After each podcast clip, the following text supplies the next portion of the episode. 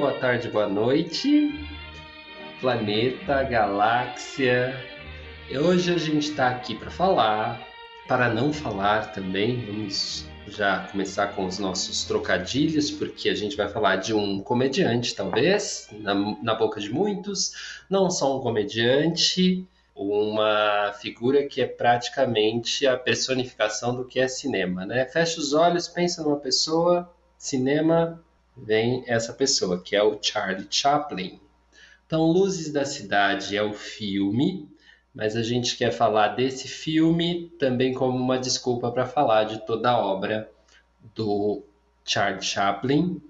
E foi uma semana muito boa, já adianto aqui, de ver alguns que você não tinha visto, rever outros que você já tinha numa memória e talvez Chaplin seja um, um cineasta que em si ele já já preenche muito. Se você para só no Chaplin e viu muitos filmes, você já viu muita coisa.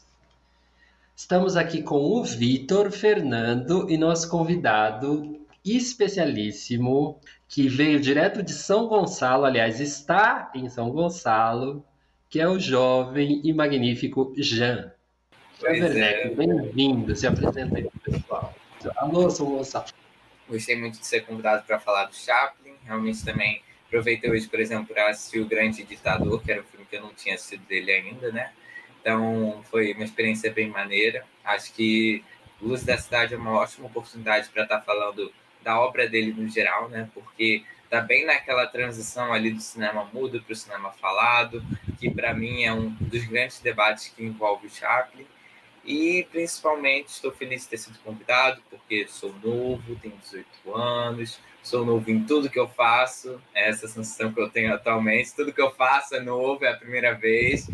E é bom, mas é um saco às vezes também. Então, é isso.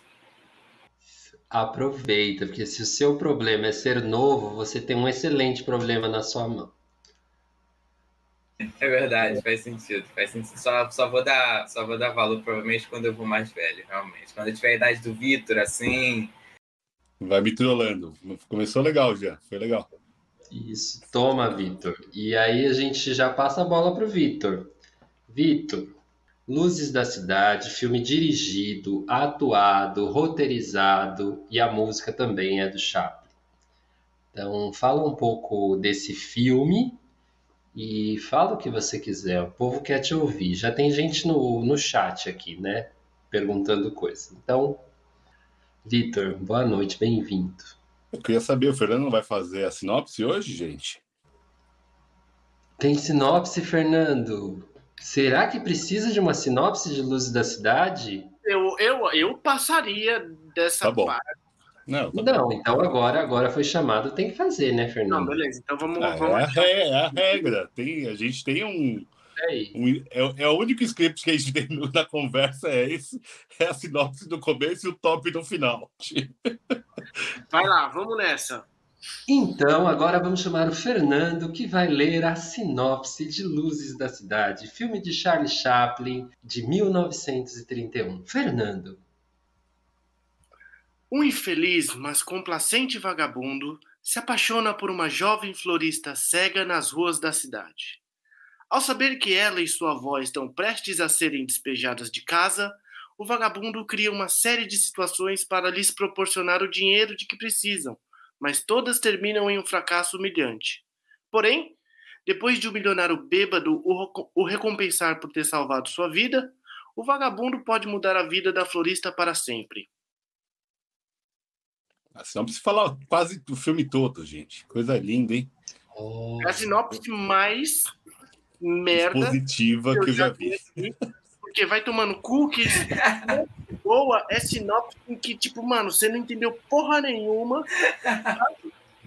Essa sinopse é uma. Nossa, é uma bosta. Nossa, mas é o que o Vitor falou, né? A sinopse fala demais, ainda bem que o filme é mudo, porque se ele falasse igual a sinopse, ninguém ia querer assistir Luz da Cidade como a gente quer hoje em dia, né? É, para quem não viu o filme já sabe tudo, né? Palavra, passo a palavra para o nobre e complacente Vitor Stefano. Putz, é, foi ótimo ver o filme, rever o filme, porque certamente eu já vi em algum momento, só talvez não lembrava muito dos detalhes. O Chaplin tem muito disso, né? A gente acho, talvez não lembre dos filmes como um todo, mas a gente lembra de imagens, né? De momentos, de, de frames dos filmes. Então eu acho que foi ótimo rever, ver essa história mesmo do, do Carlitos, né? Sempre esse personagem é, e sempre super cômico, uma fisicalidade incrível.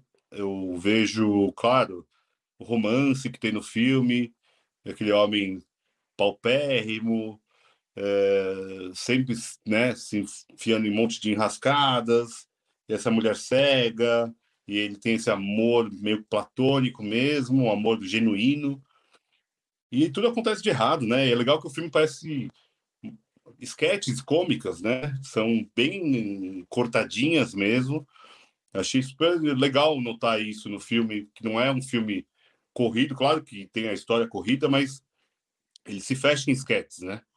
Acho que tem muito também de ele ter feito muitos curtas antes, e acho que era, é, é, era possível também na época, por conta de maquinário, por conta de, de gente. Eu acho que também tem muito isso a, que fica datado. Mas não é um datado ruim, é um datado de saber que é um filme de 30. É, não, é, não é datado ruim, pelo contrário. É, eu acho uma história linda, uma história super emocionante até em alguns aspectos.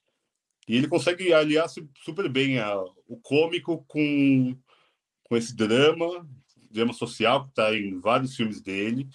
Acho super legal sempre estar tá colocado isso depois a gente vai falar mais para frente da vida dele, porque ele passou por vários perrengues na infância dele. Ele tem uma infância super pobre também, com vários problemas. É, então, assim, ele tem vários traumas e ele vai colocando tudo isso no filme de um jeito lindo, né? É assim, é, o Jean até comentou antes de a gente começar a gravar sobre as polêmicas sobre ele, mas o que eu vejo na tela é sempre arrebatador, assim, sabe? Ele mimetiza minha, meu olho, assim com o Caetano. Pela primeira vez apresentei Chaplin pro Caetano. E, putz, ele adorou. Ele dava gargalhada, sabe? Quando caía, esse tipo de coisa, que é um humor super. Pra gente talvez seja bobo hoje em dia, mas é muito, é muito interessante ver a forma como ele coloca aquele personagem ali. Então, assim, a minha pra primeira fala, eu amei rever o filme. É uma pena que a gente fale tão pouco sobre Chaplin que a gente veja tão pouco Chaplin, quase 100 anos depois, esse cara já fazia um filme desse tamanho, com esse impacto e que ainda continua relevante. Então é, é tão interessante ver isso, que 100 anos depois o cara está aí, há mais de 100 anos ele já filmava. É pensar que é a arte estava sendo feita já, ó, a gente achando aqui que a galera tá fazendo negócio inventivo. Puta, pensa no Chaplin. Foi ótimo, Lê, foi ótimo. E a música é absurda. Levantei agora para você cortar para Fernando. Já vai falar da música, Fernando? Fala, fala o que você quiser, Fernando. Fala o que você quiser.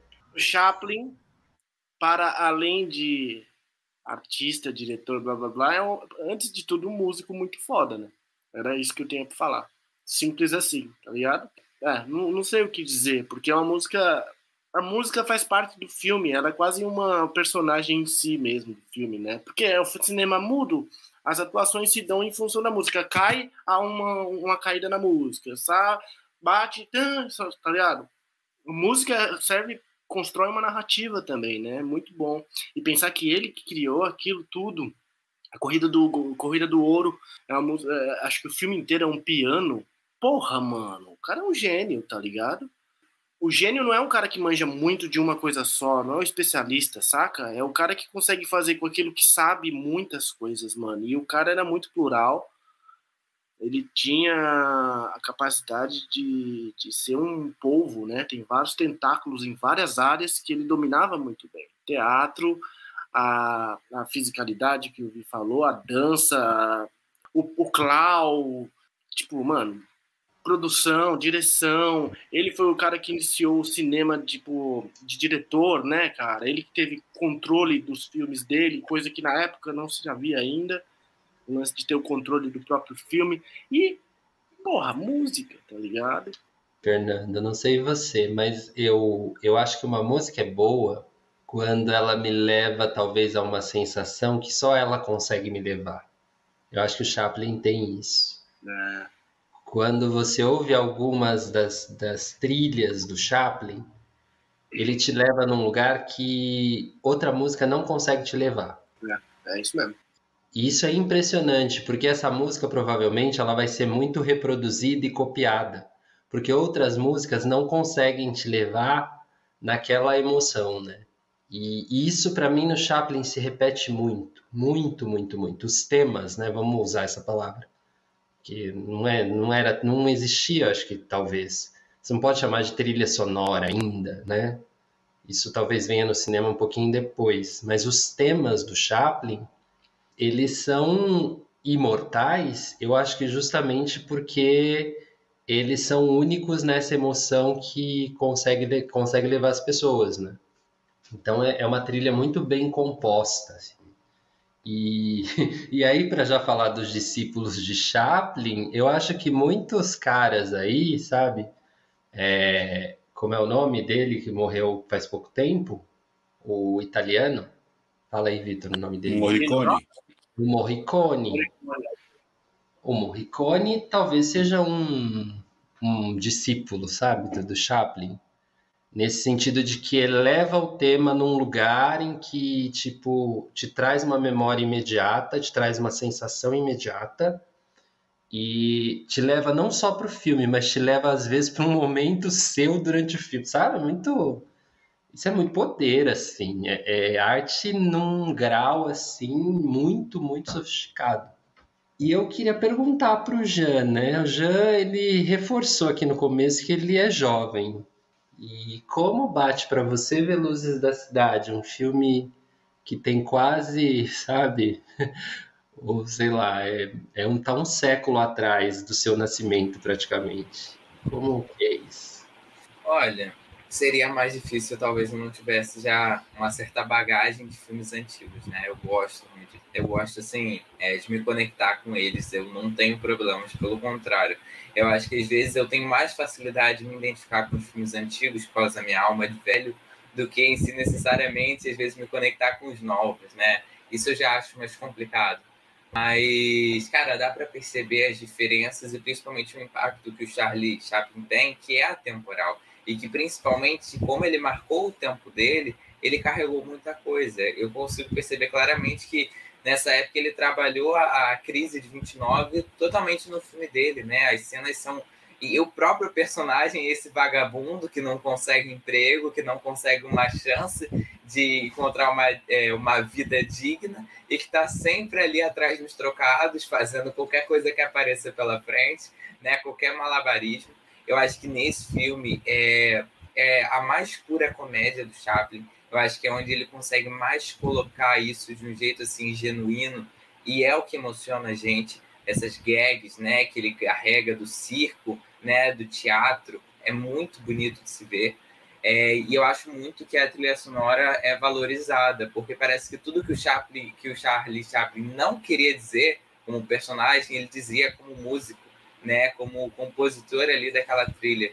E é interessante pensar que Luz da Cidade foi o filme dele que ganhou melhor trilha sonora no Oscar. E o cara, assim, tem até dois Oscars honorários, né? Mas, cara, Oscar honorário não é aquela coisa em tempo real de você ganhar ali, né? De você ter feito um trabalho. E foi merecidíssimo. É como você falou do Morricone, né? É tipo você entender que parte da identidade, da personalização do filme é carregada pela trilha que o próprio Chaplin fez. Ele tinha essa síndrome de coordenador, né? De coordenar tudo ao mesmo tempo. Cara, eu não sei como ele fazia tudo isso, sabe? Porque ele ainda tinha um estúdio para coordenar, ele era dono de um estúdio, né? E caraca, mano, ele roteiriza, ele protagoniza, ele escala o elenco. Ele é a própria atriz, né, que tá ali como principal com ele, ele encontrou ela numa plateia é, de luta, assim, e aí ele foi lá e falou: Cara, eu gostei muito de você, achei você bela demais, eu quero você pro meu filme. O que, obviamente, tem um pouco de besteira, né? Porque, como ela não era profissional, eles tiveram alguns atritos de início. Mas ele introduziu ela em Hollywood e futuramente ela casaria com Cary Grant. Então, assim, é uma loucura o poder que esse homem tem. né, de encontrar talentos e de principalmente aprimorar tudo isso em cena, que é incrível. E é como o, eu falei um pouco, né? É, parece que a câmera dele já, já tem essa noção mental que ele tem de separar a vida pessoal de profissional, porque o Carlitos é um personagem à parte que a gente acaba relacionando, porque como o Vitor falou, né, as cenas são muito marcantes, a caracterização dele é inteira de corpo, porque ele usa o corpo dele para comédia, mas, cara, assim, você percebe que até a câmera dele como diretor, ela é muito é, em quadros fechados, né? Em cenas segmentadas, separadas. O filme é baseado nisso. Então, como diretor, ele já tem esquematizado também na, na cabeça dele. Talvez por isso é como se ele já induzisse, induzisse a gente a aliar ele àquela mensagem daquele filme, aquele personagem daquele filme. E a vida pessoal é a vida pessoal. Então, isso também é um trabalho muito grande de ser feito como diretor, que é muito difícil. Né? Então, assim, eu acho o filme extraordinário não só é, pelo filme em si, né? Por Luz da Cidade acabar naquela cena emocionante e inesquecível do cinema. Mas é porque, cara, é tudo construído por uma única pessoa, de certa forma. A gente sabe que tem todo um trabalho de equipe por trás, mas ele é a mente que, sabe, coordena todos os movimentos, né? Esse sistema neurológico, sistema nervoso central da equipe dele. Então, assim, se você parar para pensar que é ele que faz tudo e que ele não só fez uma pérola do cinema, como várias, né? Ele é uma ostra gigante que cospe pérolas preciosas a todo momento. Mano, é realmente, assim, impressionante e principalmente inesquecível. Não importa quanto tempo passe. Você, se um cinéfilo que vai estudar daqui a 20 anos, ele vai precisar saber quem é o Chaplin, não tem jeito você sem a base de Chaplin, você não tem muito da comédia, você não tem muito né, desse empreendedorismo é, artístico que o diretor que ele tinha como pessoa. Você não tem, você não tem né, pessoas como Morricone, que, cara, foram assim, é, especiais para a história do cinema. Então você não, não tem muita da base, né? Eu acho que isso que é o mais incrível, que é o que faz eu hoje, como jovem, olhar para o Chaplin e pensar, mano, ele é incrível, não importa quanto tempo passe, né? 100, 200 anos depois. Que menino Bom, lindo é o Jean, né, gente? Ele é maravilhoso, eu, eu ficaria não, assim. E o Victor, ele fala, mas ele que coloca o ring light ali, você vê que a iluminação dele tá diferenciada, ele pega, coloca o quadro do Chaplin atrás, mas eu que sou bonito, a minha beleza é só interna, porque assim, a minha câmera está claramente prejudicada. ah, não, é muito bonito, sim. Eu queria até, até perguntar um pouco do, do, legado que o Chaplin deixou, né? Porque, assim, é, é um gênio, eu acho que dificilmente alguém vai contestar a genialidade do Chaplin. Vai, Fernando? Vai contestar ou não vai? Você tá com o pé atrás com o Chaplin.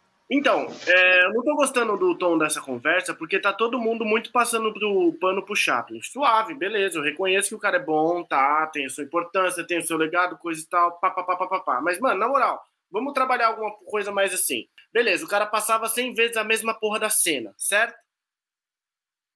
O cara pode ser o genial que for, mas eu não queria ter um chefe igual um, um filho da puta desse, sacou? Então, esse é um ponto negativo e tem que ser falado, tá ligado? Tipo, aí não vem com esse papinho de tipo, ah, mano, é genial, ficou pra história do cinema, beleza. Mano, deve ser uma bosta trabalhar com ele, tá ligado? Deve ser uma merda.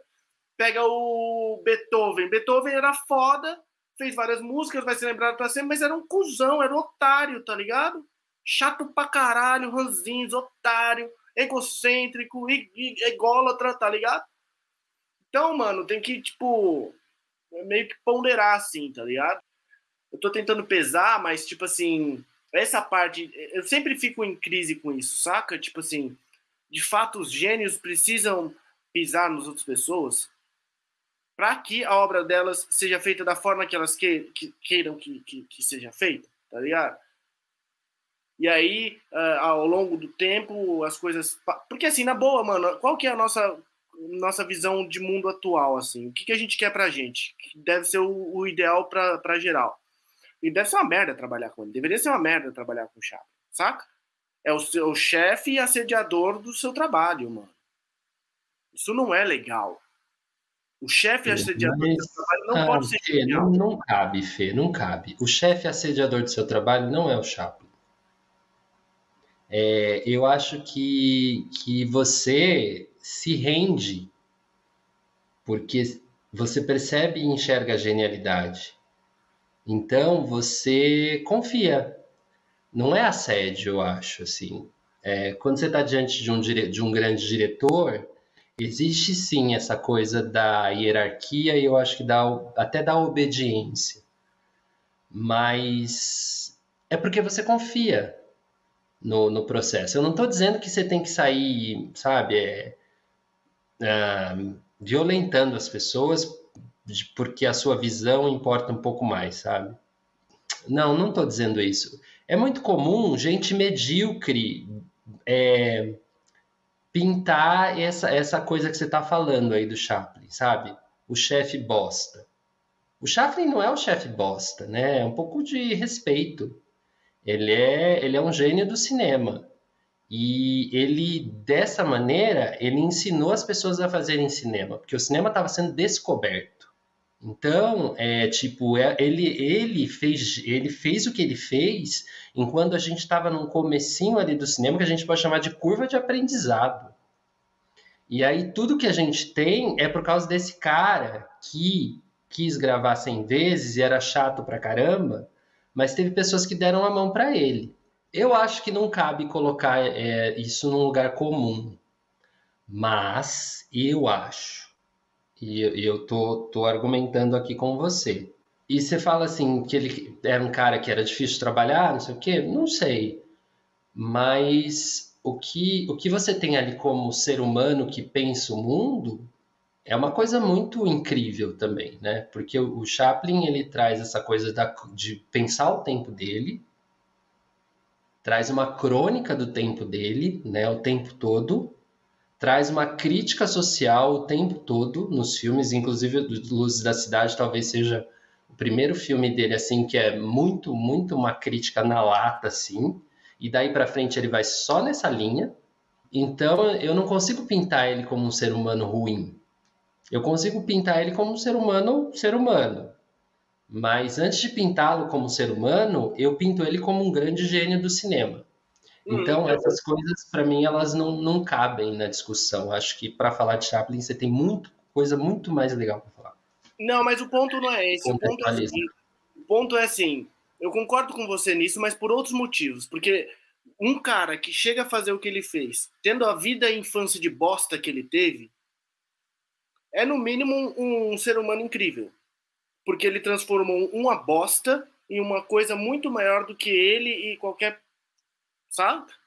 Pai alcoólatra, pai batia nele, ficou em orfanato, tomou cota, a mãe ficou louca, a mãe morreu, a mãe foi vaiada quando ele tinha cinco anos, ele entrou na frente da mãe dele, começou a cantar para não rirem da mãe dele, porque a mãe dele tava ficando louca, sacou? Essa é a infância do cara. Tipo, por isso, acho que sim. Acho que é um puta de um ser humano, tá ligado? Nesses termos, sim.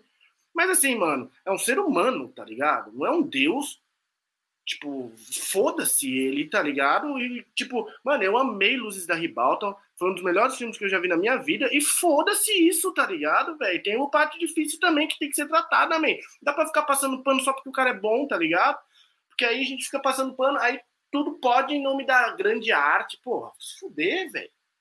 Não é assim, tá ligado? Porque, beleza, como cinéfilos, a gente argumenta assim e aceita esse argumento mas como pessoas, tipo, no dia a dia, na vida geral, que a sua vida seja uma obra de arte ou não, trabalhe no campo da arte ou não, não é, tá ligado? Fala, ah, tá. Sei, sei.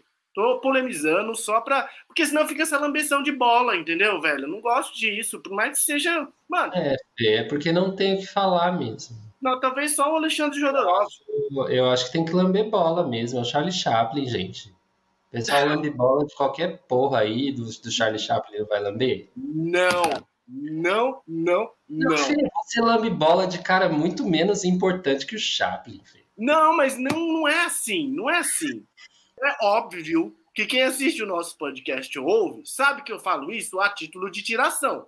Ou ninguém vai achar que realmente Rambo é um grande diretor, gente, por favor. Saca? Mas o fato concreto é que, tipo, algumas coisas devem ser faladas, mano. Porque senão o bagulho fica chato, ninguém ouve, ninguém assiste, e aí fica essa punhetação. Ai, os grandes Chaplin, ai, Chaplin, isso, aquilo, Chaplin, tempos modernos Chaplin, ai, o grande ditador Chaplin. Tipo, mano. Uh, para, para nos 20 minutos, tá ligado, velho? Fala o ser humano que é a pessoa, fala o que é real, é, é bonito e feio ao mesmo tempo, sacou? Mas é exatamente isso aí que tu falou, bonito e feio ao mesmo tempo. Porque a verdade é que as grandes estrelas, elas têm uma, uma dicotomia. Né? Elas têm essa imagem visual que vai para a mídia e elas têm a imagem normal que elas têm. Quem elas são de verdade. Então, vou citar um exemplo, né? Eu fiz um post sobre Audrey Hepburn há algumas semanas. Cara, mulher endeusada pela moda, maravilhosa, perfeita, elegante, não tem um defeito estético. Mas, cara, as pessoas que estavam com elas, eu assisti um documentário, diziam que ela era completamente simples. Ela não ligava para nada dessas coisas. Ela cresceu realmente numa vida super simples, é, teve vários problemas, assim como o Chaplin, e a verdade é que a maioria dessas grandes estrelas, assim como a Marilyn Monroe também teve, uma infância perturbada. E o fato né, de talvez elas terem dado alguma volta por cima é ainda assim impressionante. Mas é o que o, o Fernando falou, né? Existe uma parte muito que eu acho que é carregada íntima do Chaplin que não é levada, né? Até porque na época dele, que era a era de ouro de Hollywood, né? Quando ele estava começando, eles não queriam passar isso para as telas né? Eles não queriam demonstrar isso porque as pessoas estavam numa grande depressão. Então ninguém queria falar sobre mais problema. E o Chaplin tinha os problemas dele, assim como todo mundo, né? Eu estava pesquisando e aí tipo, tiveram algumas coisas que eu pensei, cara, que absurdo, como pode ser a mesma pessoa? Mas é aquilo, né? É como eu penso sobre mim mesmo, sobre várias coisas. Realmente, assim, ele era um ser humano e como ser humano, eu percebo muito a parte que ele tinha uma de uma alta admiração máscula, né? Ele tinha essa coisa de, ah, eu sou muito bom, ele dormiu com mais de duas mil mulheres. Eu, eu li que tipo, teve uma, uma vez que ele disse que o, o pênis dele era a oitava maravilha do mundo. Eu falei assim, não, gente, não é possível que alguém tenha tanta autoestima assim. Por favor, venda, absolutamente venda para os pobres jovens que estão aí realmente com baixa autoestima. Mas o cara, e aí o cara ia lá e fazia um filme como O Grande Ditador que eu vi hoje, em que ele faz um discurso, ele levou meses para escrever. Né? Se eu não me engano, ele levou um mês para escrever um discurso de seis minutos, que é lindo, que assim vai totalmente contra o, o nazismo e o fascismo da época. E assim, ter o, o cunhão de enfrentar o cara como Hitler, que as pessoas não tinham muito na época, essa coisa de fazer uma propaganda contra ele, é, é coragem, porque não é qualquer pessoa que arriscaria o nome para isso. Mas também é aquele cara que adorava que chegassem né, meninas novas no estúdio dele, porque ele acolhia. A gente sabe disso. E é o que o Fernando falou. A consciência de que ele tem um legado a ser tratado, mas ele também tinha podres, né? Ele tinha aquela parte obscura, né? Como se fosse o, o filme em preto e branco que ele fazia. Era o que ele adorava. Ele tinha as partes brancas e as partes mais sombrias e, e cara, faz parte, realmente faz parte. E eu acho que, que isso também é algo a, a ser falado, porque eu não sei como é que ele fazia para dicotomizar, né, dualizar tanto a vida dele, mas de fato ele conseguiu. Muita coisa foi suprimida, vamos dizer assim, para os filmes dele. Ele conseguia não passar nem um pouco dessa imagem. O Carlitos talvez seja até totalmente tudo que ele gostaria de ser e não necessariamente o que ele era. Isso é parte de construir o um personagem. Né? Ficou quente o debate agora, né? Ficou bom. É, é, é, complexo, porque a gente vive atualmente uma relação de cancelamento. O Chaplin certamente seria cancelado, a gente não teria nenhuma dessas obras-primas. No Grande Ditador, quando ele fez em 40, você veja, 39 Hitler tinha acendido. Hitler acendeu em 33, 35, alguma coisa assim. 39 começou a guerra, ele fez o Ditador em 40. E ele foi tirado de comunista, né? Tipo assim, o cara faz um filme criticando Hitler, quer dizer, só pode ser comunista. Então ele foi cancelado no tempo dele também, né? Foi, foi. Tanto que quando ele voltou para receber o Oscar honorário que o já falou, ele nem queria, porque ele era pessoa, tipo, não grata nos Estados Unidos. É, ele voltou para Londres, no caso, e daí a academia convidou ele para voltar, para receber esse prêmio e foi, acho que, a maior, o maior aplauso da história do cinema, do, do Oscar. Foram 12 minutos de aplauso. Tem gravado, dá para procurar aí. Então, assim, ele foi cancelado, né, pelo que a gente sabe, também tem isso, né? A gente não sabe tudo porque nem tudo era documentado, né? Hoje a gente vive essa era de exposição de tudo, então a gente sabe de tudo. Claro, depende da narrativa, essa palhaçada que a gente já sabe, fake news, blá, blá, blá, blá.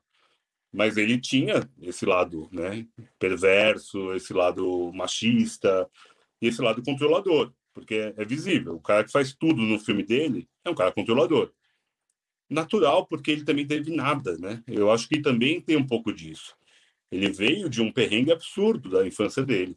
Ele teve uma infância horrorosa não que justifique os crimes ou as maldades que ele fez. A gente não tem que passar a mão na cabeça disso. Mas não colocá-lo como gênio do cinema, eu acho que é impossível. É impossível. É... Então, é saber também separar as coisas. É... Atualmente, sei lá, o Woody Allen e o Polanski, eles estão cancelados. Dá para falar que não são gênios do cinema? Eu não consigo não falar. Eu não consigo falar que eu não gosto dos filmes dele. É, quem lê, sei lá, Harry Potter não pode falar que a mulher não escreve bem. E a mulher está toda problemática. É, é, o que o Jean falou bem, o que o Fê falou bem. São coisas separáveis, a meu ver, sabe?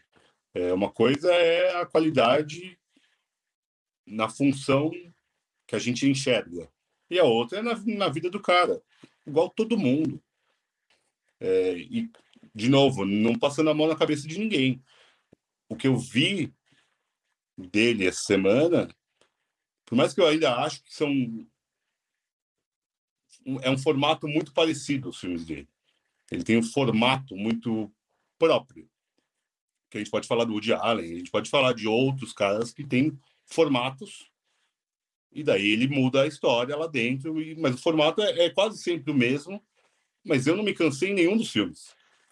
Eu fui fácil em todos que eu vi. Porque ele tem essa a comicidade, ele sabe dosar muito bem o, o cômico e não virar uma bobajada.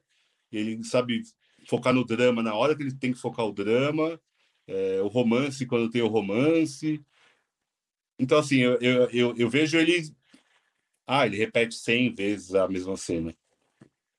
Se ele, não, se ele fizesse na primeira, a gente não estava falando dele hoje. Então, é, é incrível ver um cara que a gente está falando hoje aqui, depois de 100 anos. A gente já fez outros mergulhos em outros caras que são muito foda. É, a gente fez já de, do, do Lynch, a gente já fez do Jodorowsky, a gente já fez de outros, do Babenco. E cada um tem a sua, a sua parte obscura. E natural. Então, assim, o Chaplin também não é esse cara. É que a figura do Carlitos, eu acho que ele conseguiu fazer isso. Ele tem uma persona dentro do cinema. Mas, claro, eu sei que lá no final ele não só fez é, o Carlitos ou o Trump, né? É, ele fez outros personagens e tudo mais, mas ele é marcado pelo Carlitos. E o Carlitos é um cara super incrível na Terra não dá para não gostar. É, é, é, é, impossível não gostar. É impossível não se identificar, não admirar, não comprar a ideia do Carlitos. Então, quando ele faz um personagem e, sei lá, cresce, todos os primeiros curtas dele já eram o Carlitos. Que deve ser algo que ele fazia no teatro lá em Londres né? Porque ele fazia numa companhia de, de, teatro lá em Londres e daí eles foram fazer uma turnê nos Estados Unidos. Alguém viu ele e gostou, falou: "Pô, vem aqui". Tanto que meu filme que aparece o, o, o, Trump não é não é ele dirigindo ainda, porque ele é só um cara, é só um ator. Mas já no segundo, no terceiro, ele já dirige. O cara falou: "Porra, vai, cara". E daí ele já pede um aumento, daí ele começa a enriquecer muito rápido porque o crescimento dele no cinema é muito rápido. Em 14 ele fez, sei lá, uns, uns 10 curtas. É uma produção gigantesca naquela época. Imagina o gasto que não é fazer 10 curtas, sei lá, 8, 8 curtas, acho, em um ano, em 14. O ano que ele fugiu e ele não queria ir para a guerra. Ele tem essa pecha ainda, de estar nos Estados Unidos e não voltou para a Inglaterra para ir para a guerra. Então, assim, é, é um cara que vivia disso, a vida dele era arte. É, e é visível aquilo. no olhar dele, no olhar dele no filme, ele tem um olhar tão cativante, tão emotivo, tão sincero.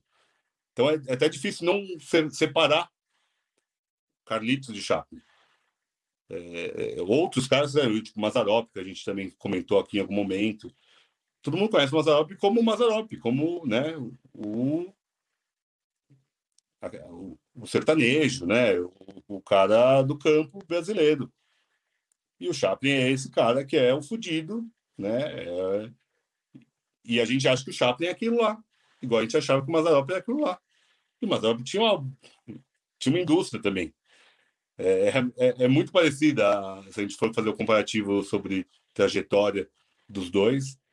É, então, assim, que eu chorei com o garoto é, não está escrito. Oi. Assim. Deixa eu falar uma coisa sobre o garoto, cara. O garoto foi. Você falou aí, tipo, todos os filmes foram desceram tudo bem, com o garoto não rolou muito comigo. Eu não sei se porque na versão no YouTube tava merda, mas tipo assim, nos cantos parecia que tava meio, tipo, mais escuro e no meio tava, saca, tipo, com aquelas fotos antigas, assim, que você só vê o meio da foto, saca? Eu não sei, aí eu fui 15 minutos falei, mano, isso aqui não tá virando, pai. Tipo, o garoto não rolou comigo, cara. Eu... A versão que eu vi tava boa, Fê. Depois eu te mando ela, porque assim, e é, é, é um média, né? São 58 minutos. 50 minutos, né? É, é o primeiro filme maior, assim, que ele fez, né? É o primeiro grande filme dele. E assim, é, é emocionante a história, né? Porque ele é, ele é um vagabundo, né? Ele é o vagabundo, né? Um mendigo. E daí ele acha uma criança e daí a mulher que deixou essa criança é, vira uma também uma fodida e depois ela vira uma baita cantora e daí é a história de reencontros. Mas é muito bonito. A, a música é belíssima, a atuação do menino é maravilhosa, a parte cômica de do moleque tipo quebrando os vidros para ele ter um emprego, para ele arrumar os vidros. Assim, é, é, tão simples e é tão bonito. Hoje a gente procura, sei lá, o cinema a gente procura coisas grandes, coisas gigantescas e, e é tão não precisa de tudo isso.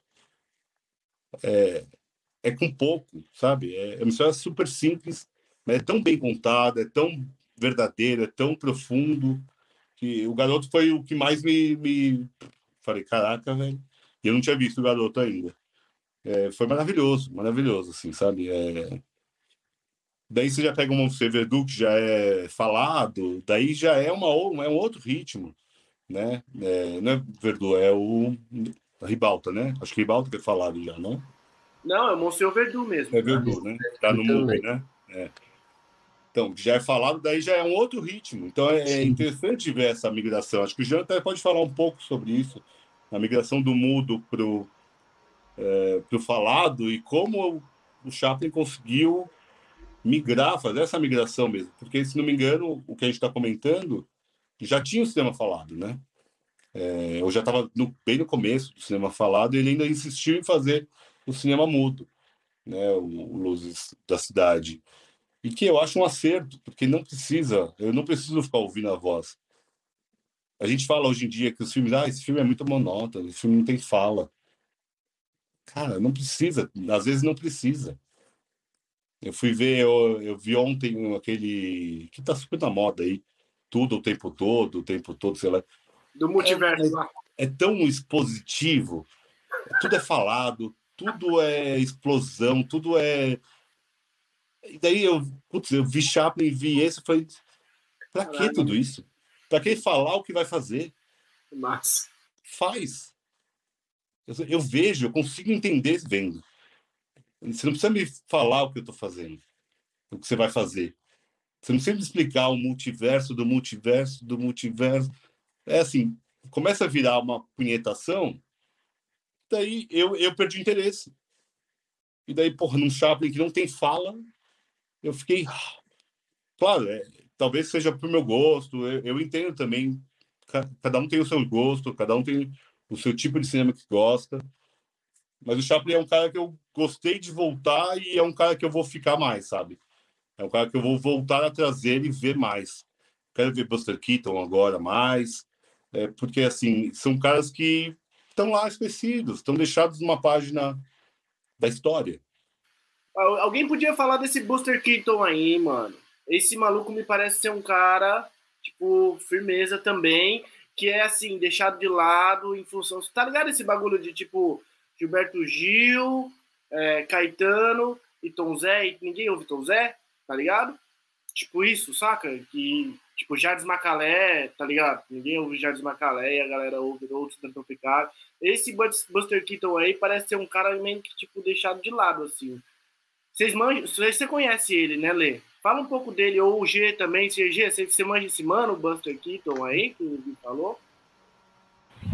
Mano, assim, muito mais ou menos. Eu conheço o todo, né? Eu não assisti os filmes dele diretamente, mas eu conheço a, a história dele no geral.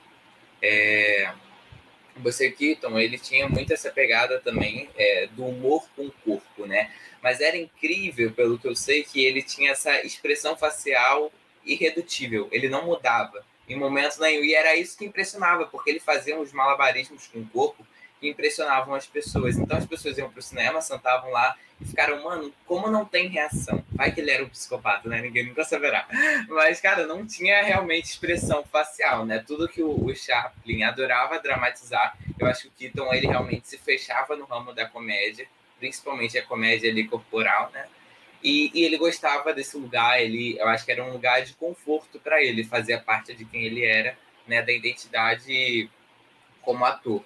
Mas quando tem essa transição do cinema mudo para o cinema falado, já é bem competitivo. Por quê? Eles competiam, querendo ou não, eles tinham trabalhos similares, então era aquela coisa de quem vendia mais. Só que enquanto o Keaton ele falou tipo, não, eu vou de boa, eu consigo fazer o cinema falado e eu me adapto tranquilamente, o Chaplin ele não queria. Não por uma questão de que ele não concordava com o cinema falado, mas ele dizia que ele achava que era uma opção você podia, agora ele tinha a escolha de colocar as falas no cinema ou não. E ele escolhia não colocar, de certa forma, por muito tempo, né? Mas é aquilo, né? É, com certeza aquilo ali foi gerando custos para ele de talvez audiência, né? De bilheteria. E como é o caso de Em Busca do Ouro, que é um filme também que eu acho sensacional dele, né? Tem cenas incríveis. É, o caso Em Busca do Ouro foi que ele relançou o filme editado anos depois e ele colocou uma narração com a voz dele de forma distante e melodiosa. Então as pessoas nem reconheciam que era a voz dele muito bem, porque elas nunca tinham ouvido. Né? E o filme começa a ter falas muito sutis. E já no Grande Ditador, ele faz essa transferência completa. Ele diz, cara, eu me rendo e eu vou fazer. E assim, eu não acho que ele se perdeu, porque tinha muito esse risco, né? Querendo ou não, a partir do momento que ele coloca um elemento que ele não trabalhava e que era, na verdade, a, ele ser mudo, né? O filme dele ser mudo, cinema mudo, era um trunfo para ele, era um risco para assim, a indústria dele. Mas não foi, graças a Deus, porque eu acho o Grande Ditador absolutamente genial.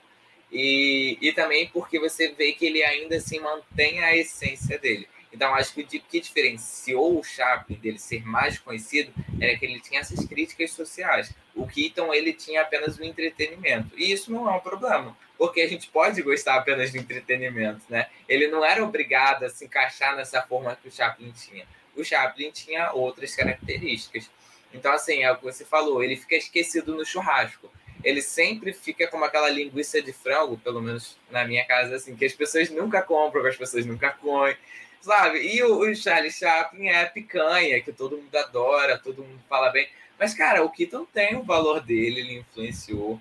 Então, a gente, até o Lê tinha falado, né, das influências que ele tinha, os discípulos que ele criou. Para mim, tem um discípulo muito forte. Esses dias foi o Maurício, do outro cinéfilo, que ele fez um post sobre o Mr. Bean, né? Eu fiquei, cara, eu nunca tinha parado para pensar que o Mr. Bean era, porque assim, como eu estou estudando há pouco tempo, associar demorou. E eu assisti Mr. Bean a minha infância toda, porque meu pai adora, adora com todas as forças. E o Mr. Bean é muito influenciado por eles. Ele é mudo num cinema, no mundo falado, vamos dizer assim, né? Isso é criatividade, isso é, é contemporaneizar algo que já era trabalhado. E essa série que saiu nova dele, né? É, do, do ator do Mr. Bean, foi importante porque ele ainda está dando uma nova roupagem, que é ir para televisão né? É outro diferencial. Então, assim, toda essa, essa construção a gente vê, né? Como no cinema os passos são dados, a partir de influências, de construções de conceitos, né? E, e graças a Deus que eu acredito que o Mr. Bean tem até as partes boas do Chaplin, né? As, as heranças boas dele trabalhadas dessa forma, porque o legado é isso, é algo bom, né? Que tem que ser carregado. E o legado do, do Chaplin foi, foi muito carregado nesse sentido. Então, assim, é aquilo, né? É muito mais fácil a gente criar um personagem do que a gente ser aquele personagem. Por mais que o Chaplin conseguisse interpretar, talvez ele não podia ser em essência. Fora das câmeras, ele não podia ser aquela pessoa que o Carlitos era. Se você for parar para pensar, psicologicamente falando, o Carlitos é até uma autoimagem que o Charles cria da infância dele. Um cara pobre, sem ninguém, desamparado, muito ingênuo, muito inocente, muito romântico. Tudo que o Chaplin não era, ele não era nada disso. Ele ficou milionário, obviamente, porque o trabalho dele foi recompensado, ele não tinha nada de romântico, ele conseguia odiar a pessoa e ao mesmo tempo fazer sexo com ela, e ele conseguia assim, desvincular completamente o trabalho da vida pessoal. Então, é, é até, eu imaginei que o Vitor ia falar de tudo em todo lugar ao mesmo tempo que eu vi no Letterboxd, ele deu três estrelas, eu fiquei assim, hum, realmente não é o estilo do Vitor, o Vitor tem a cara de hétero top, mas ele é aquela pessoa cult, do conforto família. Então, eu ouvi outras pessoas falando que era expositivo mesmo, mas adorei o filme, por exemplo. Então, realmente, é totalmente contrário. Enquanto tudo em todo lugar ao mesmo tempo é uma explosão de sensações intensas, rápidas, frenéticas, o Chaplin, ele tem um estilo, como essa, esse mês eu tô maratonando o Wong Kar-wai. Cara, o cara tem o estilo dele, ele gosta de trabalhar aquele cinema sensorial, sabe? Aquele romance de chove não molha. Ele ama isso. E ele faz bem, então que ótimo que ele faz vários filmes sobre isso. É o caso do Chaplin. Ele não precisa ser versátil em tudo, né? Eu acho que é isso. Tipo assim, não sei. Se, acho que cenas assim marcantes para vocês. Porque, assim, eu vou falar a minha logo primeiro. Luzes da Ribalta. Aquela cena dele se maquiando no espelho, eu não sei porque aquele negócio ficou no meu, colado no meu subconsciente. Acho que para sempre, talvez, tá ligado? eu achei Luz da Ribalta superior à Luz da Cidade, a minha, minha avaliação. Que assisti Luz da Cidade, depois assisti Luz da Ribalta, porque o Lê falou para assistir. E eu amei o Luz da Ribalta. Luz da Ribalta ficou. Fala. Luzes da Ribalta, inclusive, aparece o Buster Keaton, né? E... O Buster Keaton é o. Ele toca, ele faz o número é o final. Piano. É o piano, né? Isso, isso mesmo. É, aquele filme eu achei ele extremamente bem feito, extremamente bonito, mas eu vi o, Chaplin mesmo no Luz da Ribalta, né?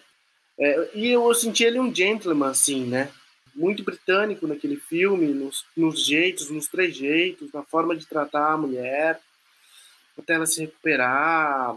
Me lembra muito o, Homem-Elefante, quando o Anthony Hopkins cuida do Homem-Elefante, na, momento que ele vai fechar a porta, boa noite. Amanhã a gente se fala, boa noite. Fala alguma coisa, sabe? Dá um conselho, boa noite, ele faz a mesma coisa. O Chaplin ali faz a mesma coisa.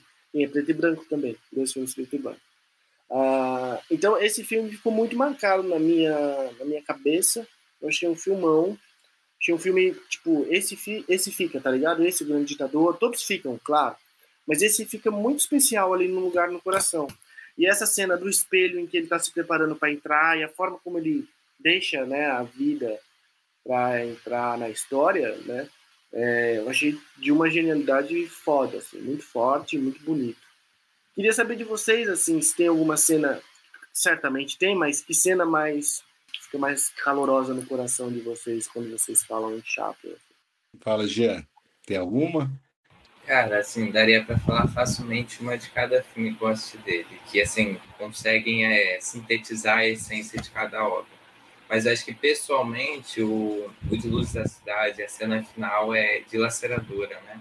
Porque é a forma da aceitação, é onde tudo faz valer a pena, né? Todo aquele percalço que ele passou de ter um amigo rico, bêbado, que depois desfaz dele, de ser preso, de tentar ganhar trocados, pagar a cirurgia dela ela aceitou ele como ele era e, e da forma mais pobre possível, porque ele tinha acabado de sair da prisão, né? Provavelmente ele estava fedido, estava acabado, estava destruído. Eu não aceitaria Chaplin nessas condições, mas ela aceitou. Então, assim, eu acho isso muito bonito e eu acho que demonstra talvez um pouco da personalidade do Chaplin. Ele era um cara muito perseverante, assim, né? No de Luzes da Cidade mesmo, entre é, as gravações, eles tiveram várias pausas. Trocou o ator no meio do, da gravação, quase despediu a menina que fez né, a romântica cega, parceira dele. É, ele também passou mal durante as gravações, teve, mas ele não desistiu de fazer o filme. Ele falou, de, cara, eu vou até o final e eu vou terminar esse filme. E o Carlitos, ele tem um pouco dessa perseverança inabalável.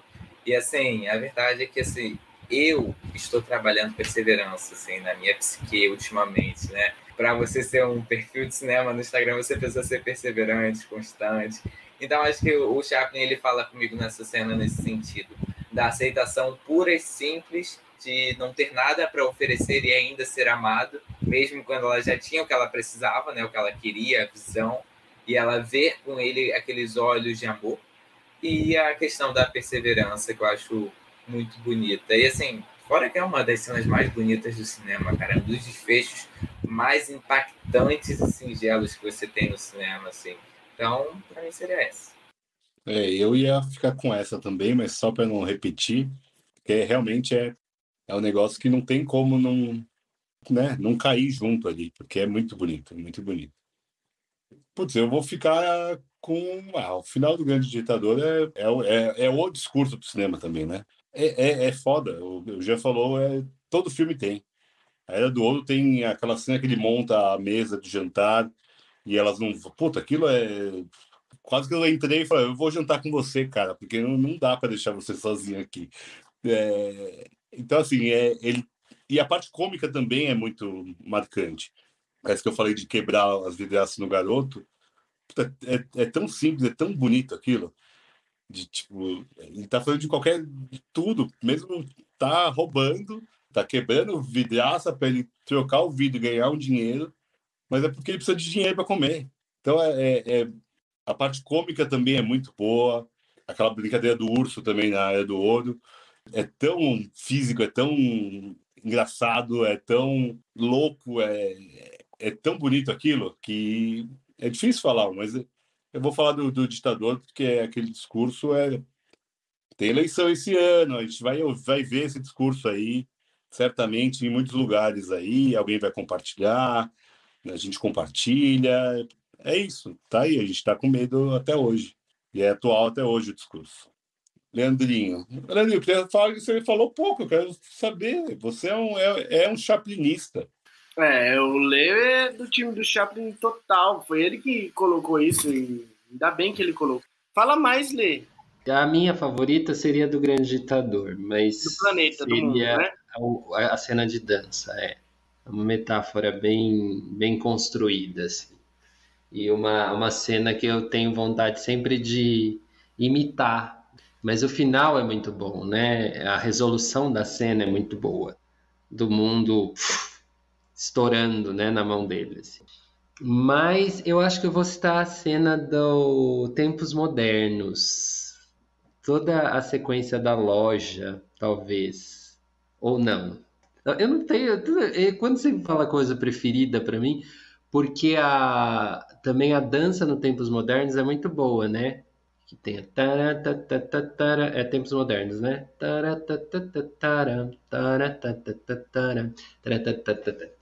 Essa, essa cena, inclusive, tem uma suspeita. O Chaplin, antes de fazer o Tempos Modernos, ele tinha ido para Bali. Né? Ele ficou um tempo em Bali com um irmão. E tem até alguns registros do Chaplin fazendo dança balinesa, né? E aquele movimento de quadril e aquele movimento de mãos talvez seja uma inspiração dessa viagem para Bali. E ele volta diferente, né? Porque o Tempos Modernos é um filme que tem aí um certo intervalo, né, com relação à luz da cidade, e é um filme já bem diferente. O Luzes da Cidade tem uma crítica à sociedade, mas o Tempos Modernos tem uma crítica à sociedade o tempo inteiro, né? O que, que, era o mundo do Chaplin, né? Porque o que, que a gente olha como panorama histórico e porque os, os filmes dele eles ajudam a contar essa história, né? Porque ele passou por muitas coisas, foi espectador de muitas coisas, né?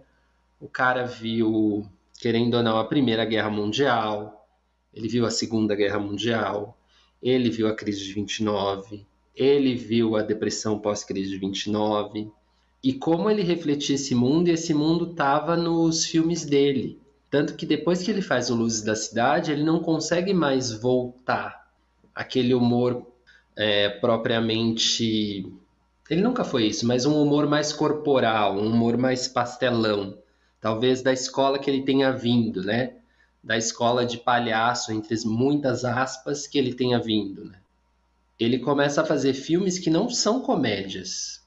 Né? Ele começa a fazer filmes que são, eu acho que, de certa maneira, retratos do tempo. E, e o povo, né? Que eu acho que o Carlitos também ele acaba sendo esse representante do povo, tentando viver diante de tudo aquilo, né? Porque as pessoas passavam fome, né? E, tipo, teve guerra e pós-guerra. Então, ele sempre traz esses personagens que são de certa forma, de certa forma ali, os inocentes da história, sabe? E, e nisso, mais para frente, ele vai inspirar também muitos cineastas nesses temas, né? O tema dos oprimidos, para citar já os filmes dos esquecidos, né? Dos incompreendidos. E o tema da sensibilidade, né? Então eu acho que Chaplin precisa também assim, assim precisa ressoar. É, tem que ser visto mesmo, tem que ser visto, revisto, analisado pelo, pelo viés da, da obra mesmo, da obra me chateou até um pouquinho o papo de ir para a vida pessoal dele, assim. Pensei até em me retirar. Porque a obra é, é o que eu quero discutir. É a obra que me interessa. E é a obra que é imortal. O Chaplin morreu em 77. Né? É o, o humano. É, não estou dizendo que não tem que falar, né? Você pode falar o que você quiser sempre, qualquer pessoa pode. Mas acho que a gente deve o comentário à obra do Chaplin. E eu acho que, é, que, isso é muito importante, assim. Então eu fico... Nem sei com qual cena que eu fico, porque a cena final do Luz da Ribalta também acho muito bom. Eu fico muito feliz assistindo aquele último número dele, assim. Aquele filme acho que bate numa pessoa como eu, assim, que talvez tenta ser artista, de uma maneira muito muito pessoal mesmo, assim. Porque eu, eu ainda não sou velho, mas eu não sei como eu vou ser um artista velho, sabe?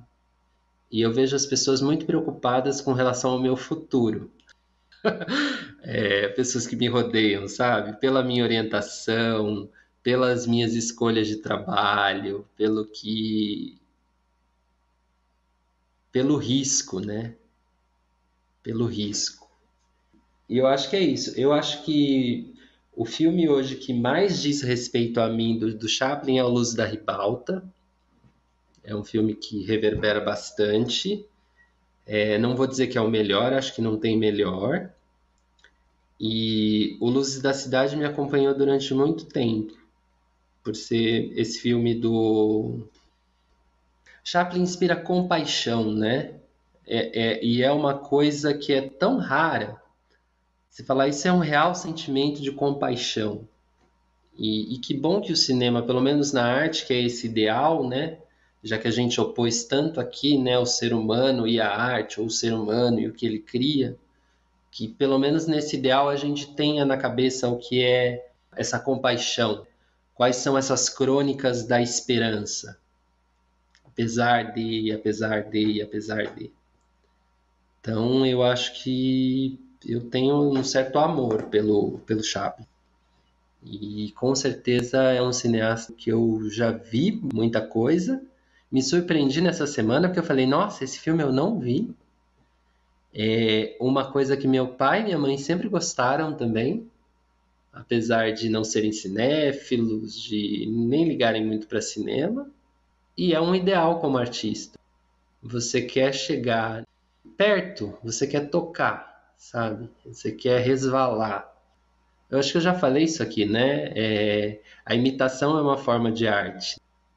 Porque se, se eu inventar de imitar o Chaplin, eu nunca vou conseguir é, ser um mímico, um palhaço ou um pantomímico como o Chaplin. Porque eu vivo em outro tempo, porque eu sou uma outra pessoa, porque eu tenho outro corpo, né? Porque eu não faço cinema. Mas eu posso me riscar a imitá-lo e com certeza vão nascer coisas novas. Geniais, não. Acho que nem ele tinha a pretensão de ser gênio. Mas coisas novas, coisas criativas, né? Coisas simples, sem efeitos especiais. Não é tudo ao, tudo ao mesmo tempo. Como é que é? Tudo ao mesmo tempo, todo ao mesmo tempo. Nem é, é difícil até falar o nome, gente. Luz da falo, cidade eu... é muito mais bonito. É, é isso, é isso. Me... Desculpe, Fernando, se eu me exaltei, viu? Porque eu acho que eu me exaltei. Exaltou não onde? Deveria. Não deveria. Tudo isso. O Vitor ia falar alguma coisa. Qual a primeira lembrança que você tem do Chaves? Que a minha é tempos modernos. A tempos cena, modernos né? na escola também, é. Na escola, né? A escola me formou e deformou, né? É horrível. É, o garoto. Olha isso, caralho! Porra! E você, Jean? Cara, a minha também é, é, tempos modernos na escola, só que eu terminei a escola ano passado e eu assino ano passado, então é tipo isso. Muito bom. Julian é o garoto. Basicamente, basicamente. Mas é, essa é a primeira lembrança que eu tenho dele, assim. Essa é uma coisa que eu acho muito curiosa no cinema do Chaplin. É que sempre tem uma cena dele comendo, né? Tipo, eu reparei que em O Grande Ditador, se eu não me engano, tem. Em Busca do Ouro tem. E em Tempos Modernos também tem. E, tipo, são sempre cenas criativas. Por mais que se trate de uma coisa tão ordinária, né? ele traz uma coisa criativa. Eu adoro, assim, acho que em, em Busca do Ouro é a mais memorável, mas, cara, as outras são sempre muito significativas. Parece que ele não perde tempo em tela, né? Ele não, não tem esse tempo morto que chama que pode ser bem utilizado, mas que para ele ele tá sempre tipo, vamos produzir alguma coisa, né? Vamos transformar isso em algo cinematográfico. Eu acho, só um, talvez uma última parte assim, que eu não, não gostaria de deixar passar eu acho que no Grande Ditador tem umas coisas muito legais, que é tipo assim, ninguém sabe alemão. Alemão é uma língua, tipo, né, cultural.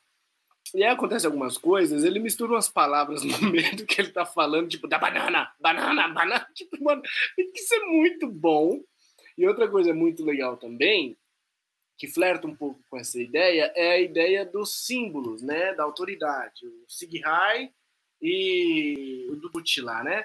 E aí eles, tipo, eles vão se encontrar quando o Benito Mussolini encontra com o anedoide Henkel, né? Que é o Hitler. Eles ficam assim, né? Tipo, um, tipo, aquilo é genial! Aquilo é genial! Você pega duas pessoas autoritaríssimas e reduz essas pessoas a palhaças, assim, saca? Isso é um outro ensinamento que, tipo, o Chaplin deixa para a posteridade todo o reacionarismo que a gente vive hoje, existe uma forma de se combater. E talvez uma das formas de se combater também seja rindo desses filha da puta, otário. Todos os seus trejeitos. Tá ok? Foi claro? Tá ok? Muito bem. Até se caiu a câmera ali. Isso é uma pessoa exaltada, viu, Leandro? Ah, não sei. Acho que começou pesado e terminou bem talvez num clima chapliniano, né? É, seguindo, é, como a vida de Chaplin. A vida seguindo Chaplin aí numa estrada que sei lá para onde vai, né? A gente precisa caminhar. Vem cá, ele morreu do quê? Eu acho que foi de um ataque cardíaco, né? Ele, ele morreu em 77. É, eu acho que ele morreu dormindo. Dá uma googlada aí, mas ele morreu no dia 20, na madrugada do dia 25 de dezembro de 1975. Nossa senhora, o cara não é pouca coisa, não. É faixa preta, porra. É, ele, morreu, ele morreu velhinho, ele morreu já tinha já perto de uns 90 anos. Foi uma vida legal, né? Eu acho que foi uma vida boa. O cara construiu, ficou milionário, saiu da pobreza ao estrelato. Vida maneira, vida boa, né? Acho que deu para aproveitar. Viveu 90 anos, já morreu dormindo, pelo menos não sofreu aquele. Muito bom. O pai dele Sim. morreu de cirrose quando ele tinha 4 anos, 2, não, não lembro exatamente, mas assim, a, a infância dele me chamou muita atenção de como não ser um, um pai, tá ligado? como eu sou, eu fico procurando espelho dos outros. Sim, e todo artista é composto do que, do que viveu, né? É. Acho que o fato dele ter uma mãe que foi para o sanatório, que ele acompanhou, conviver com pessoas que são, assim, até diagnosticadas como doidas, sei lá o que, ou tem tratamento, isso é um impulso grande para sua criatividade, né? Porque você cria um mundo que não está conectado, vamos dizer assim, não faz a conexão com esse mundo real, entre muitas aspas, e aí você acha a conexão. Pode crer. Porque você precisa viver a loucura da outra pessoa, assim. Então, eu acho, eu acho que o fato da mãe dele ter tido essa, essa vida, é, de certa maneira, ajudou muito na inspiração dele para os temas, né? Esses temas dos, dos excluídos. Eu não sei se antes de Luzes da Cidade, uma protagonista de um filme apareceu ali e ela era deficiente visual. Não sei se há registros disso, sabe? E ele olhava para essas pessoas, né? Porque ele foi acolhido por orfanatos e depois que ele saiu do orfanato, ele foi acolhido por prostitutas. Tanto que esse segundo filme que ele dirigiu, né, que eu chamo de A Mulher Francesa, mas deve ter um outro nome no Brasil, é, é exatamente a história de uma prostituta. E aí a gente está falando dos anos 20, e aí ele coloca uma prostituta como a personagem principal de um filme. Então é, é, é visionário também. Isso é muito, muito legal. Até hoje, para você colocar, assumir uma, uma prostituta num filme, Hoje talvez não, mas até algum certo tempo atrás você tinha muitas restrições. De tipo, você pensa, o Chaplin nos anos 20, ele já era tipo assim um, um superstar, né? Ele era um dos homens mais conhecidos do mundo. Então, ele também é, lidava com essas coisas que hoje todo mundo lida, né? Ah, se vão patrocinar o filme dele, se vai entrar dinheiro, se as pessoas vão ver. E quando você coloca nos anos 20 é, uma pessoa desse extrato social na tela como personagem principal, e muito mais que como personagem principal, como a, a personagem que vai ser ali o elemento de transformação de um pensamento, porque ela é expulsa de casa, é, dá errado que ela, ela vai casar com o cara lá nesse, nesse filme você é, é, muito corajoso e você tem coisas a dizer que estão além do, do que a marca que te banca quer dizer, sabe? Então, acho corajoso também. Que é um filme que ele não aparece, inclusive. Ele, ele começa o filme dizendo: Eu não participo, vocês não me verão nesse filme. Tem uma narrativa. Porque já era, já era cinema, já tinha o som no cinema, né? Ele optou por fazer filmes mudos que não eram mais mudos, né? Já eram sonorizados. Que os filmes mudos vão até a década de 20, mais ou menos, quando você entrava no cinema, projetava a, a película e tinha um pianista, um, um músico tocando dentro da sala. E depois da sonorização, ele passa a fazer os filmes sonoros, tanto que o Luz da Cidade já tem esse som, né, de blá, blá, blá, blá, blá, que são lá os, os políticos inaugurando a, a estátua, o grande monumento, né, que vai ser revelado logo no começo do filme. Essa cena é ótima, cara. Ele fica preso, né? Aí toca o hino dos Estados Unidos de novo, genial essa cena, eu nem lembrava, pode crer. E, e, ele usa o recurso, né? Do tipo, não importa o que eles estão dizendo, o que eles estão dizendo é blá, blá, blá, blá, blá. ninguém está escutando, ninguém vai escutar. Então, é, esse recurso da, da voz ali, do som, também é usado de uma maneira artística, né? Ele dá um. ele dá um balão na técnica ali. Ele fala: ah, tá bom, vou usar isso a meu favor e vou continuar fazendo o cinema que eu estou fazendo. Lógico que depois ele vai fazer filmes que têm diálogos, é, e que o Luz da Ribalta já é um filme assim, mas ele não larga essa raiz, né, da, da pantomima, do teatro, do, do gesto, e, e, é lindo porque os gestos em Chaplin são poderosos. Apesar do filme ser só gesto, não há desperdício de gesto. Nada sobra. Por isso que a cena final do Luz da Cidade, ela é sensacional. Porque não, não sobra nada, não tem um excesso. E, e você entra naquilo. E tinha tudo para ter um excesso, porque você está falando de um filme que tem pantomima, uma arte teatral baseada muito no exagero, na demonstração, né? E ali não tem. É realmente muito, muito linda essa cena. Ainda bem que o, que o Jean falou dela com tanto carinho e que gosta tanto. Agora eu já falei, Vitor, falei bastante até. Me, me empolguei demais. Se quiser já ir pro top, bora. Então, amigas, amigos, amigues, todos, todos, todo, todo mundo. Gente, chegou a hora do nosso top. e pro top de hoje, a gente está com a presença aqui do Jean, então vamos reduzir um, um para cada um, tá bom? Já tem bastante indicação. É... Como a gente vai nomear esse top, eu não sei, mas são cineastas, cenas, filmes em que você olha assim e você vê o Chaplin ali. São discípulos de Chaplin, copiaram Chaplin, trazem Chaplin de novo para um presente, para um outro tempo. Não sabemos. Mas vamos às indicações que aí você vai entender. Então, com quem eu começo? Eu quero começar com o Jean, nosso convidado. Vai lá, é, Jean! Aqui os convidados se fodem primeiro. é, sobre isso, né? A gente está aqui convidado para isso. Mas, cara, é, como eu falei, eu acho que muito Mr. Bean, assim, que eu vejo é muito influenciado pelo Chaplin, porque o Mr. Bean tem essa coisa de ser amável, né? De ser inglês também, assim como o Chaplin passava um pouco nos filmes dele de vez em quando. E, e principalmente de você torcer pelo personagem, né, cara? É, o Mr. Bean mais atrapalhado do que nunca, é você torcendo para ele conseguir recuperar aquele quadro e pensando, mano, como é que ele fez essa bosta? Não importa, o que importa é que o final seja feliz, né? E ele deu um jeito.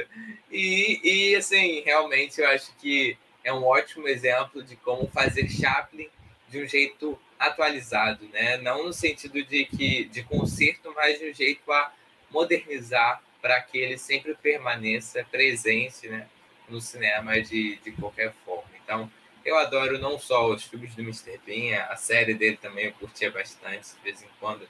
Quando eu estava muito triste, eu assistia para quebrar aquele gelo, e acho que Chaplin é isso. É a gente assistir quando a gente está triste, né? E ter um bom sentimento, ter algo que reconforta, de acolhimento, que faz muito bem. Então, vou deixar essa indicação. Gente, quem não gosta do Mr. Bean, né? Só de lembrar de algumas coisas me dá vontade de rir. Ô, Victor, quais são, ou qual, quais são não, hoje é qual é a sua indicação? Onde Chaplin ressoa para você? Então, é, vocês estão me ouvindo bem? Minha internet está uma porcaria hoje, gente. Eu tava ouvindo vocês, tava. Tava parecia o filme mudo do Chaplin, só, só o gutural, sabe? Em alguns momentos. Tava maravilhoso. O Chaplin sempre me remete muito a uma coisa de infância, e eu vou pegar uma referência que também é marcante, que é o Chaves. O Chaves também tem essa fisicalidade, ele também tem a crítica social, ele também está sempre mal vestido, é um maltrapilho, é o cara deixado de lado e é um, uma personagem, né? Mesma lógica do, do Carlitos. É... Eu não tinha nem notado, a gente conversando que veio, assim, sabe? Por mais que a gente pode achar super idiota hoje, é, mas, assim, é, é, um, é, um, é um personagem marcante. A gente aqui no Brasil consumiu Chaves 40 anos. É, passando no SBT por 40 anos. É, é, é, o programa mais tempo na história da TV brasileira. E nem é brasileiro, né? É incrível. E pensar que, sei lá, o Golias fez isso em algum momento, né? Que é uma outra referência que também acho que pode ser super colocado, que eu consumi muito menos. Então, eu ficaria com o Chaves aqui, para remeter a Chaplin. Bonito, Vitor. O próprio Roberto Bolanhos, ele se referia ao, ao Chaplin, né? Tanto que o Chapolin é uma homenagem ao Chaplin, né? o nome do personagem. É, então ele, ele declaradamente bebeu nessa fonte. E Fernando, eu vou ficar, eu vou me pôr por último, né, Fernando? Qual é, qual é seu, Essa parada do Chapolin aí, velho, olha como a vida é. Todos os dias eu assisti essa porra e nunca me. Você falou que as associações são difíceis às vezes de serem feitas, Jean? Olha isso aí, eu tô com quase 40 anos e nunca tinha percebido que o Chapolin é uma homenagem ao Chaplin. Porra, tava na cara! Tipo, é óbvio, lulante. Só que tem que ter. Mano, por isso que eu amo esse podcast. Por isso que tem que ter o Leandro para trazer essa, essa cultura. Por isso que o Leandro tem que estar sempre. Por isso que o Leandro é mentor intelectual. Por isso que ele é nosso líder, entendeu? Tipo assim. A gente tem que seguir, tem que, tem que respeitar, tá ligado? Cara, é faixa preta mesmo. Eu também amo Chaves, eu adoro. Eu, eu acho que foi o maior erro da, do SBT, que agora o SBT vai para bancarrota mesmo, vai quebrar, foi ter tirado Chaves da programação porque é um negócio que seis horas da tarde você, você assistia e ria ainda, mesmo sabendo qual que eram as piadas. Eu vi Chaplin, cara, muito no Coringa recente. Você lembra do Coringa recente com o Joaquim Fênix? Inclusive tem uma cena que o Joaquim Fênix chega no teatro, né, e vê o Chaplin naquela cena da, do patins, à beira do precipício ali, à beira para cair e tal. Aí ele fala, ai, que beautiful e tal. E esse Coringa é muito Chaplin. Não sei se vocês pegaram, mas tem todos uns trejeitos assim, de dança, de coisa, saca? Ele, é eu acho um, é, ele claramente se inspirou assim no, no, Charles. E eu gosto desse Coringa, eu gosto do, do filme e acho que, claro, aí tá os discípulos, né? É um discípulo aí. É, eu gosto de algumas coisas. Vou fazer mais uma menção rosa, mais duas rapidinhas, muito rápidas. Sabe aquela cena da luta? Tem uma cena de luta de boxe, né? Que é, que é ótima. Que é ótima, que ele vai, atrás, ele vai pra trás do juiz, a luta começa, ele vai pra trás do juiz, fica atrás do juiz, e o cara fica atrás do juiz. É sensacional aquilo. Em rock, um tem alguma coisa muito próxima, aquela cena que me que você toma assim, você volta. E a cena da, da comida que o G falou, se eu não me engano, é em tempos modernos, que é o, a cocaína, né? Que ele coloca a cocaína no prato lá e aí quando chega, ele faz assim duas vezes, tipo, bateu, tá ligado? O bagulho bateu. Esse lance do pó, da cocaína na comida me lembra muito Bozo, saca? O nosso Bozo, o pasme, o Bozo, que também tinha uma predileção pela, pelo pó branco. Então, acho que o Chaplin tá aí, mano, não sei, são inferências soltas, mas assim, eu acho que é válido trazer, porque pinta as coisas, colore. Mas agora, o que todo mundo veio aqui ouvir mesmo, inclusive o Jean, é, foi você, Lê. Na real, o Leandro sempre traz a, o la creme de la creme. É, então, fala aí. Os discípulos do Chaplin by Leandro. Agora o nível vai subir. Só obrigado é. aí a Ellen que falou que o filme dela que mais emociona é a vida de cão. É isso? Das Life? Isso aí. Obrigado, Ellen. A, a, abertura, as aberturas do Chaplin são muito boas, né? E a abertura do Vida de Cão é muito boa. quando ele vai revelar o, o, o Tramp, né, o personagem, é sempre maravilhoso. Tipo, quem é esse cara que eu estou apresentando? Obrigado pelo comentário. É, eu, na verdade, eu colocaria muita coisa nesse, nesse caldeirão aí. Muita coisa. Porque, coloque, coloque. Porque o Chaplin, ele não tem só essa, essa influência na atuação, ele tem uma influência na direção. Ele foi um dos primeiros caras que começou a entender a câmera ele, ele aprendeu que aquilo comunicava, assim. Foi um dos, dos, dos, primeiros caras que, em que isso existiu, não sei se dos primeiros, mas desses pioneiros que chegaram até nós aqui. Pode ser que tinha mais gente fazendo, mas não, não chegou, não preservaram os filmes. É... Eu vou citar dois, então. Eu vou falar de um antigo, eu, eu anotei quatro mas eu vou falar de um antigo que é o Federico Fellini. E aí o filme que eu vou indicar é o Estrada da Vida. Tem muito Chaplin ali, é, demais assim. Que é um filme da década de 50, é até contemporâneo do Chaplin. E, e, o Fellini tratava muito esses temas do circo, o tema do clown, né? o tema desse andarilho. Isso está muito no, no Fellini. Vem cá, a gente assistiu esse filme, né? Numa, numa das nossas conversas aí. Como Cabiria. é a história desse cara da. Ah, Não, é... a gente falou de Noites de Cabiria. Ah, que também tem Chaplin, né? A Cabiria é, é uma Chaplin. Isso, isso, beleza. De certa maneira, ela é. Ela traz o universo da prostituta, um universo de um submundo ali, de um marginal, da pobreza, né? Então, é, esses temas eles vão ser recorrentes, sobretudo nessa primeira fase do Fellini, né? Mais para frente, quando ele vai fazer a Dolce Vita e outros filmes, é um pouquinho diferente. Mas nesses primeiros filmes do Fellini, Chaplin está bem presente.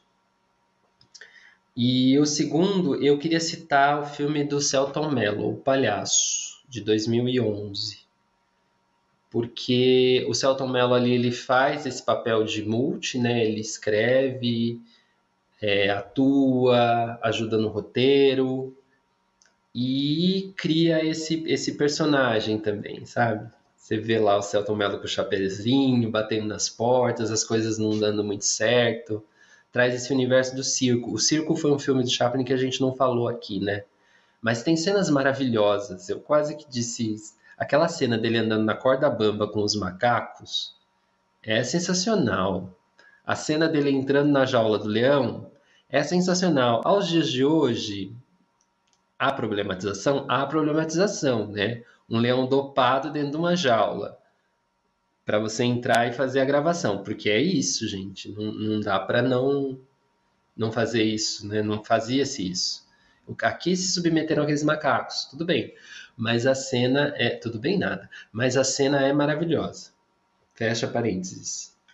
Pronto, falei dois. Falei o Celton Mello e falei o Federico Fellini.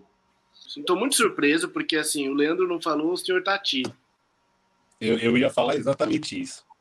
Eu não falei o Jacques Tati porque tá óbvio, assim. Mas ah. as, as, férias do, do Messias Lô é o Jacques Tati. O Jacquet é outro que declara, declarava né, a sua admiração pelo Chaplin e o, o quanto o Chaplin o inspirou. Tanto que ele defendia muito curta-metragem, o Jacques Tati. E aí ele tem uma, uma fala dele que ele fala assim que ele incentivava o cinema na França e esses novos cineastas a fazerem curtas metragens. Ele falava se não houvesse a possibilidade do curta-metragem, a gente jamais teria tido um Chaplin. É, então ele, ele defendia essa, essa produção em massa de curtas na França, assim.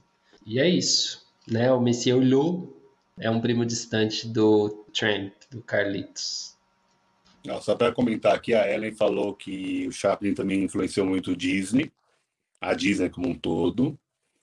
E o Vini falou que adora curtas. Eu também adoro curtas. Eu acho que curtas é, é uma preciosidade que tem aí que a gente consome muito pouco, né? A gente tem pouca visibilidade de curtas metragens, que é ótimo para cineastas novos, é igual o Lê falou agora sobre o Tati. Porque o, o curta é onde você consegue arriscar mais, você consegue uh, ir um pouco além, você consegue fazer algo conciso e mostrar, depois talvez até explodir essa história e fazer um longa. Eu acho que é, é uma cultura que a gente não tem, não sei nem se a gente, é, Brasil, estou falando, mas acho que é meio global. Quem voltou um pouco com curtas é a Pixar, né? A Pixar sempre tinha o curta antes dos filmes, eu ainda tem, né? É, se bem que nesse do, do Lightyear não teve curta antes. É, mas nos outros filmes sempre tinha um curta antes do, do filme que eu achava super legal. É uma ótima forma de você, antes de entrar num filme, ver um filme menor, assim, acho super legal isso.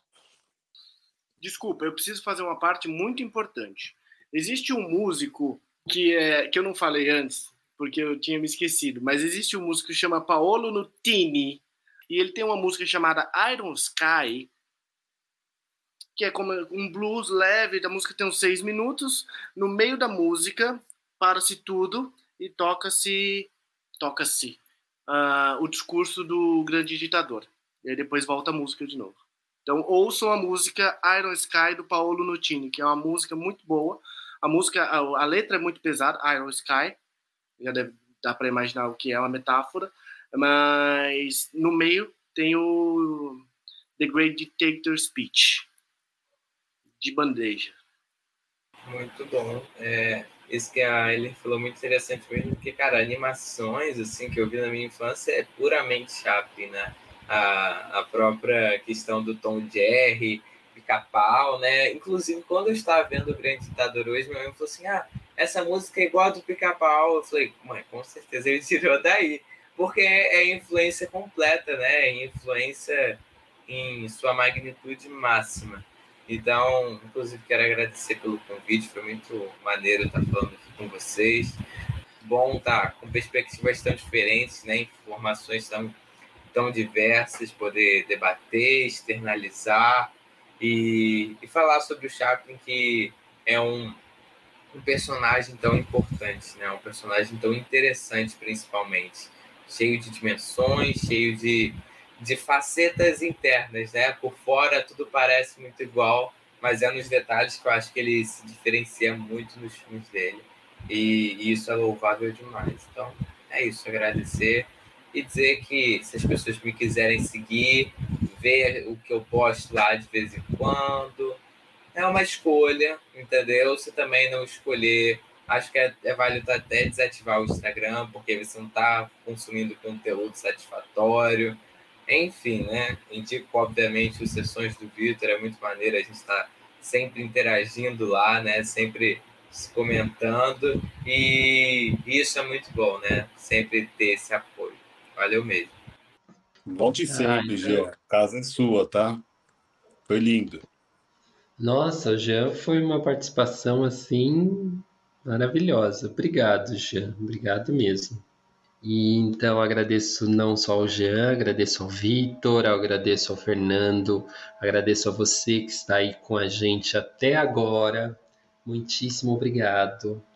E aqui citando Chaplin no final do discurso do grande ditador, o caminho da vida pode ser o da liberdade e o da beleza. Porém nos extraviamos.